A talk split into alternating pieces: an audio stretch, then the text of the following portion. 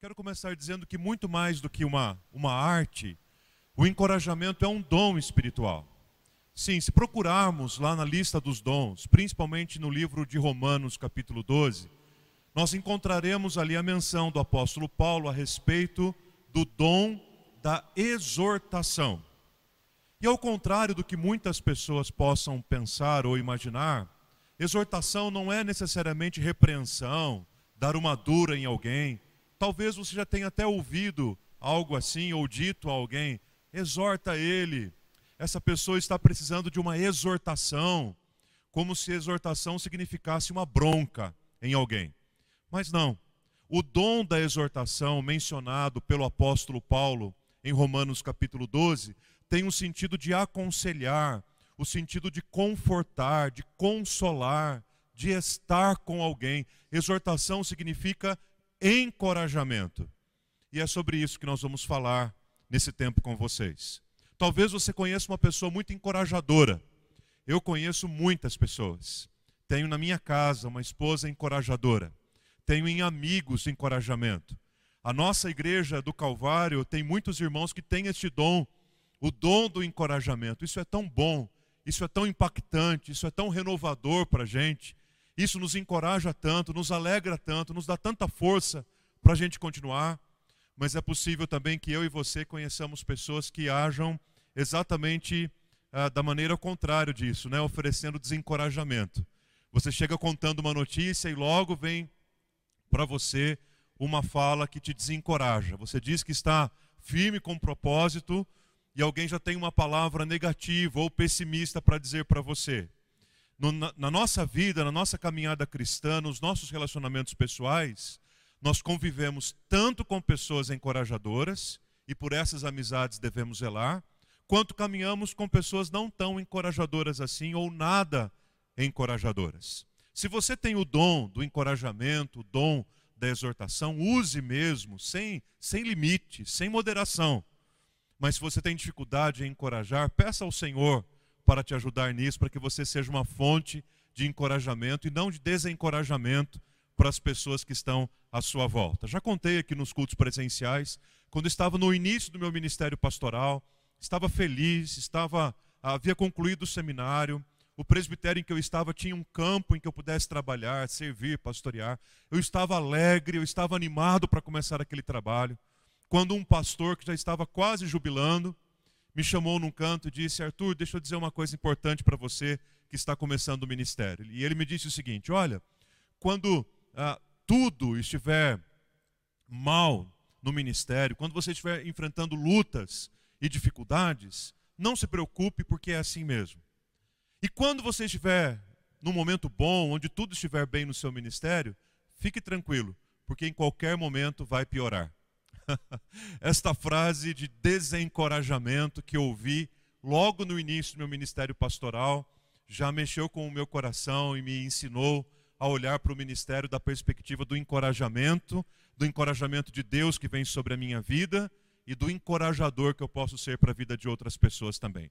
E quando falo a respeito disso, todas as vezes que falo a respeito disso, eu me lembro da história, da biografia de um norte-americano chamado Carl Brashear cuja história foi contada num filme muito bonito e impactante chamado Homens de Honra, que eu quero recomendar para vocês aqui. É um filme relativamente antigo, se eu não me engano, do ano 2000, e um filme que tem diversas histórias com as quais nós aprendemos muito. Sou muito, gosto muito de filmes que contam histórias reais, né? biografias, histórias verídicas. E esta é a história, a história descrita neste filme é a história do primeiro mergulhador mestre da Marinha dos Estados Unidos, que, eh, sendo negro e amputado, ainda assim conseguiu chegar e galgar os mais altos postos dentro da escala militar.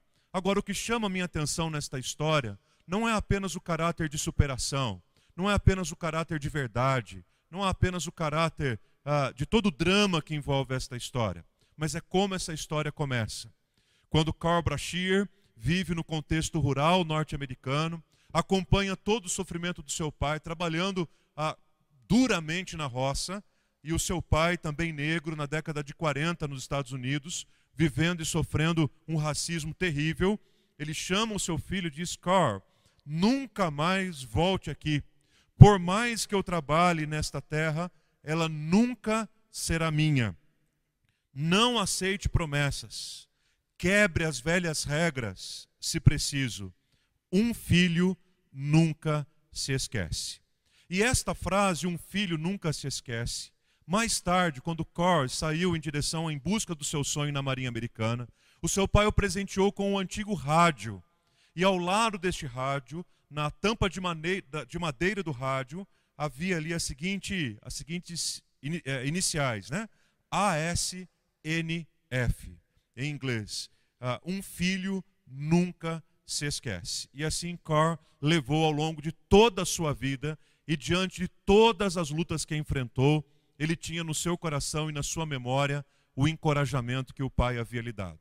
E tudo que mobilizou, tudo que fez com que ele lutasse, superasse as maiores dificuldades e enfrentasse os maiores desafios, foi o encorajamento que o pai lhe deu quando ainda menino. Meus queridos, o encorajamento é capaz de mudar uma vida, o encorajamento é capaz de mudar uma história, o encorajamento é capaz de mudar uma nação, o encorajamento é capaz de mudar uma igreja, o encorajamento é capaz de mudar o destino e a vida de uma criança, de um adolescente, de um jovem, o encorajamento é capaz de mudar os destinos de um casamento, o encorajamento é capaz de mudar os destinos de um governo, o encorajamento é capaz de transformar as nossas vidas. Agora imaginem vocês o melhor dos encorajamentos, o eterno dos encorajamentos. Eu quero ler com vocês um texto da palavra de Deus que mostra-nos um momento da vida de Jesus em que ele está encorajando o coração dos seus discípulos. Era um momento de tensão. Eles estavam num barco e o vento era contrário e as ondas se levantavam e os discípulos ficaram tomados de medo.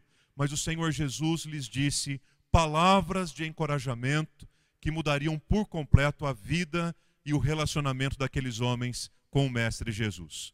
Quero ler com vocês no Evangelho de Mateus, capítulo 14, a partir do versículo 22 até o versículo de número 33. A palavra de Deus nos diz assim: Logo a seguir, compeliu Jesus os discípulos a embarcar e passar adiante dele para o outro lado enquanto ele despedia as multidões.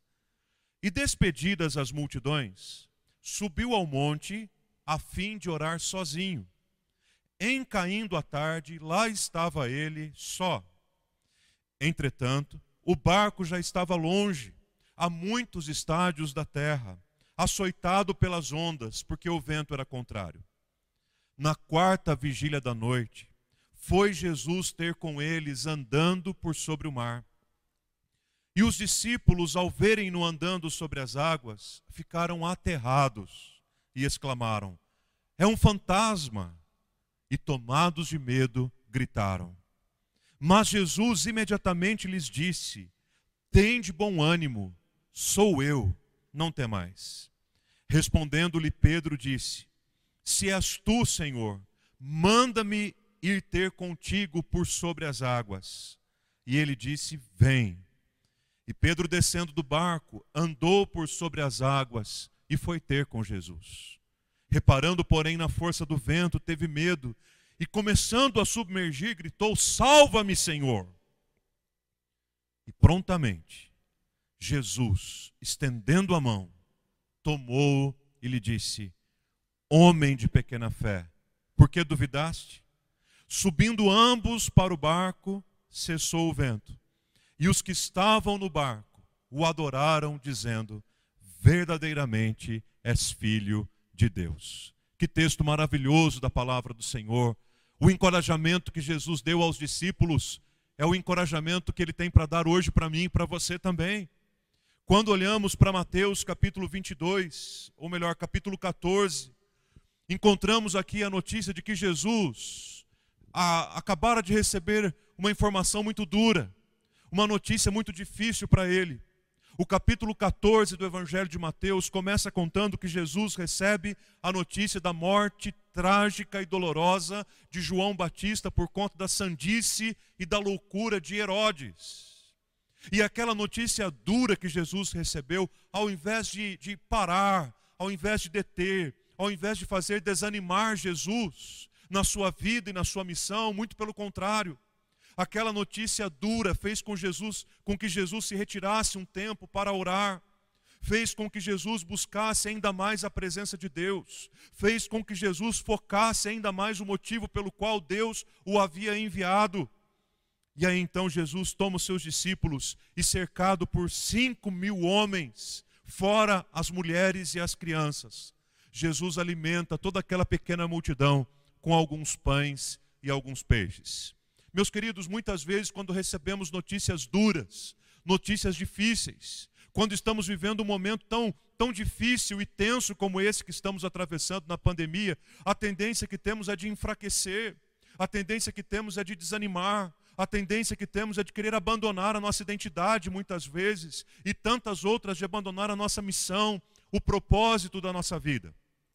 Mas nem mesmo a dura notícia da morte de João Batista foi capaz de deter Jesus. Pelo contrário, ele se refugiou na presença do Senhor em oração e retomou a sua caminhada ministerial com os seus discípulos ainda mais forte, ainda mais focado, realizando um grande milagre que viria suprir a necessidade de fome que aquelas pessoas tinham. Jesus se sentiu ainda mais encorajado na continuidade da sua missão.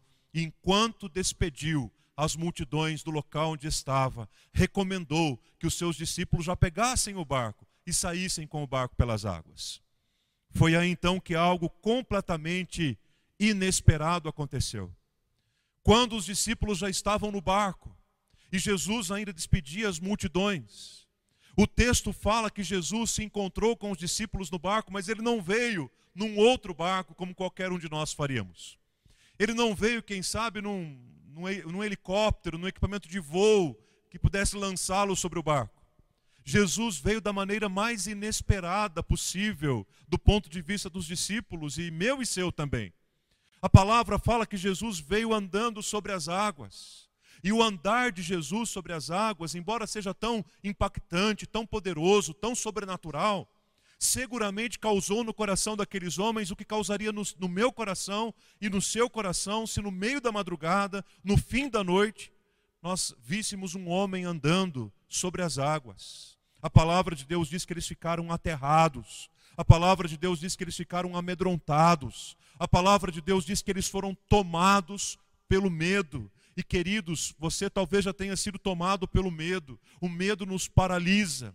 O medo nos deixa inertes, o medo nos faz recuar, o medo nos faz desistir, o medo nos faz parar. Aqueles homens foram tomados de medo no barco, eles não tinham para onde fugir, acreditaram inclusive ser um fantasma, mas não levaram em consideração o fato de que Jesus poderia vir em direção deles naquele barco mesmo andando sobre as águas. Aquilo que poderia ser absolutamente antinatural para nós, completamente sobrenatural, para Jesus é algo simples de ser resolvido. Ele sai andando sobre as águas e vai encontrar com os discípulos no final daquela noite. E aí, queridos, nós temos várias, é um texto riquíssimo demais, Mateus 14, praticamente cada palavrinha é um link para a gente ampliar o nosso estudo, ampliar o nosso conhecimento da palavra mas existem aqui algumas expressões bastante significativas. Cinco delas chamam bastante a minha atenção para mostrar como era tenso e difícil o momento que os discípulos estavam vivendo e quanto eles precisavam de uma palavra de encorajamento. A primeira delas é a expressão compeliu Jesus os discípulos a embarcar. Isso nos faz entender que o Mestre Jesus já sabia o que os aguardava, já sabia o que os esperava, já sabia o que viria pela frente, mas mesmo assim Jesus envia os seus discípulos a embarcar, porque ele sabia que ele seria o socorro certo no momento certo. Jesus compeliu os discípulos porque ele não tem o compromisso necessariamente de nos poupar das tribulações, mas de nos amar em meio às tribulações. O grande desafio da vida cristã não é ficar fugindo das dificuldades e das lutas, mas encará-las, sabendo que o Jesus que o Senhor Jesus vem ter conosco, mesmo que para isso seja necessário andar sobre as águas. A segunda expressão que chama minha atenção nesse texto é muito significativa nos evangelhos, que é essa expressão caindo a tarde, lá estava ele só. Todas as vezes que aparece essa expressão caindo à tarde, está relacionado a um momento em que os discípulos estão amedrontados, inseguros, como no Evangelho de João, capítulo 20, que diz que no cair da tarde, daquele primeiro dia da semana, os discípulos estavam trancados na casa com medo dos judeus. Cair da tarde é uma expressão nos evangelhos que representa o medo e a insegurança. Diz o texto ainda, a terceira expressão, que o vento era contrário, como lá em Atos capítulo 28, no naufrágio que o apóstolo Paulo sofre. Uma quarta expressão diz que tudo isso aconteceu na quarta vigília da noite, ou seja, num período que compreende entre as três da madrugada e as seis da manhã. Portanto, no final da noite, quando o cansaço já era maior, quando o medo era maior, quando a insegurança era maior. E por último, o texto fala claramente que Jesus veio andando sobre as águas, para mostrar não apenas a autoridade que ele tem sobre a natureza, a autoridade sobre aquilo que ele mesmo criou, mas a autoridade sobre tudo aquilo que consistia no maior medo e na maior insegurança no coração dos discípulos naquele momento de incredulidade. Águas, no Antigo Testamento, é um símbolo de afronta, de desafio, de inimigo. Quantas vezes o salmista clama ao Senhor para que o livre das muitas águas? Porque a água era um símbolo de temor, por conta do dilúvio. A água era um símbolo relacionado ao medo. A água era algo, um inimigo a ser superado, um obstáculo a ser suplantado. Mas agora o texto fala claramente que Jesus vem andando sobre as águas, demonstrando a autoridade que ele tem sobre a natureza que ele mesmo criou e demonstrando a autoridade que ele tem sobre tudo aquilo que nos amedronta, sobre tudo aquilo que é um desafio para nós, sobre tudo aquilo que é um obstáculo a ser superado. O resultado não foi outro. Quando os discípulos viram aquele cenário, alta madrugada, ventos contrários, um homem andando sobre as águas, o texto fala que eles ficaram aterrados, ficaram com muito medo e gritaram: É um fantasma, é um fantasma. E é justamente aí, queridos, que dá espaço para que no versículo 27 Jesus pronuncie as suas palavras de encorajamento. Tem de bom ânimo, sou eu, não temais. Você pode imaginar o impacto no coração e na vida daqueles homens quando ouviram essas palavras lá no barco, no meio do vento, das ondas, da madrugada, do medo um agarrado ao outro, acreditando estarem diante de um fantasma. De repente eles ouvem uma voz familiar que diz: Tem de bom ânimo, sou eu, não temais. Você pode superar todos os seus medos com o melhor dos encorajamentos, aquele que vem de Jesus. Nós queremos orar pela sua vida, pela sua família nesta hora, clamando ao Senhor que, em nome de Jesus, faça ouvir em meio às suas tempestades, em meio às suas lutas, em meio às suas dificuldades, que você ouça essa voz e que essa voz seja familiar para você. A voz de Jesus que lhe diz: Tende bom ânimo, sou eu, não temas. Quero compartilhar com vocês e aplicar esta mensagem alguns aprendizados muito importantes que temos sobre o ministério do encorajamento. O primeiro deles, é que o encorajamento que Jesus nos oferece manifesta-se no tempo certo, no tempo exato. Os versículos 22 e 23 parece que mostra para a gente uma sucessão de acontecimentos que ocorrem no tempo certo. Compeliu Jesus a embarcar, passar adiante dele, enquanto despedia as multidões. Depois, despedidas as multidões, subiu ao monte para orar sozinho. A dinâmica do segmento de Jesus, a dinâmica da vida do reino é feita de espera. E eu sei que a espera é angustiante. Eu sei que aguardar o tempo de Deus é um desafio muito grande para o meu coração e para o seu coração, principalmente quando estamos com medo.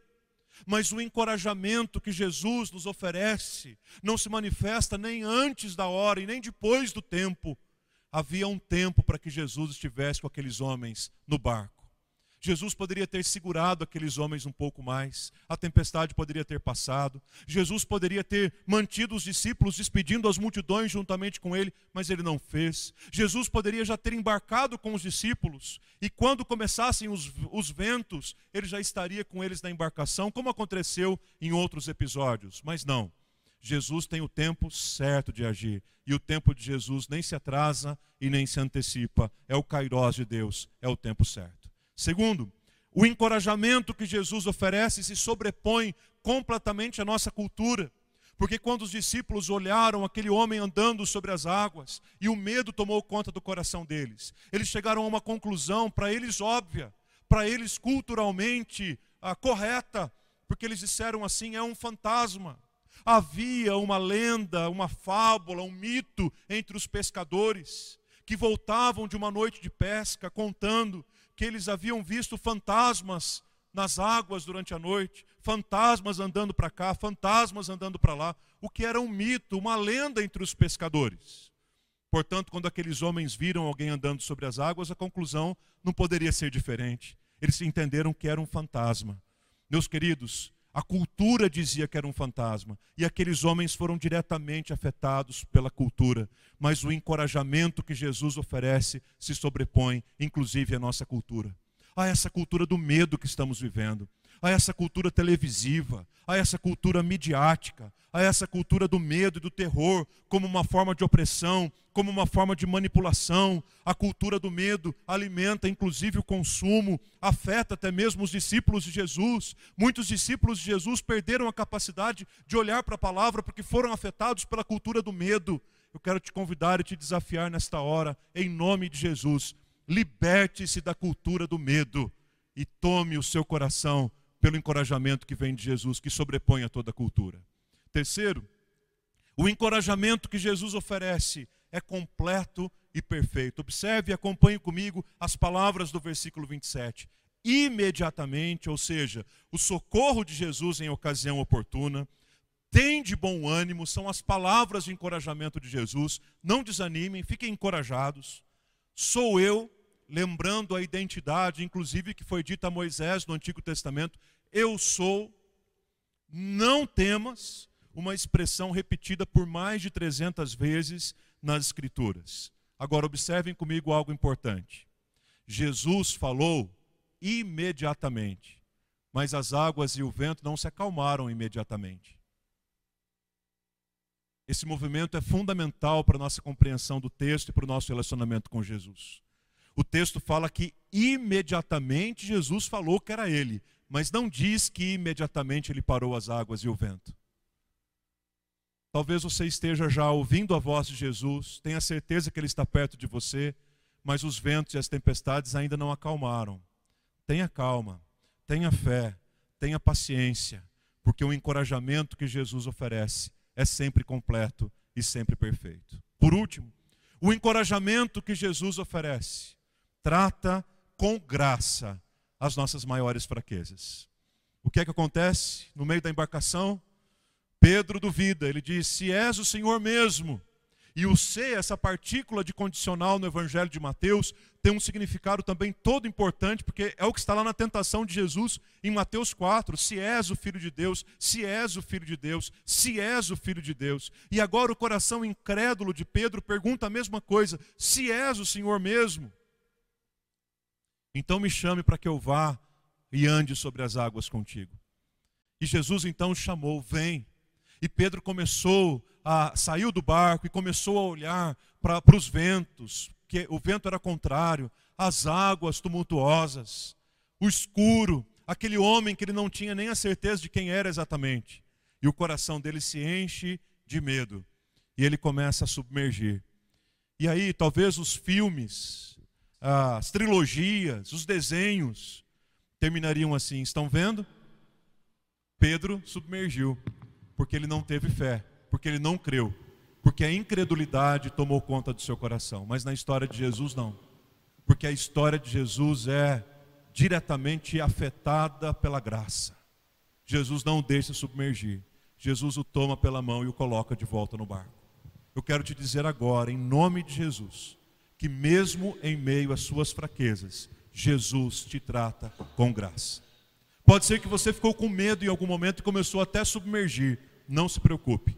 Jesus trata você com graça.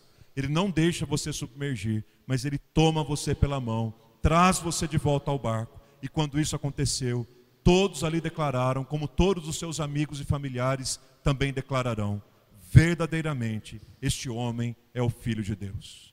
E quando chegaram do outro lado da margem, o texto fala que trouxeram ali todos os doentes, para que tão somente tocassem nas vestes de Jesus. E todos os que tocaram nas vestes, nas vestes de Jesus foram sarados, foram curados. Louvado e exaltado seja o nome do Senhor, que nos encoraja. Não temas, tem de bom ânimo, sou eu. Jesus ele tem um nome que está acima de todo nome, um doce nome, o um nome que é capaz de tirar a tristeza do nosso coração e trazer alegria, o um nome que é capaz de reconstruir a nossa história, o nome que nos trata com graça, mesmo quando nosso coração é incrédulo.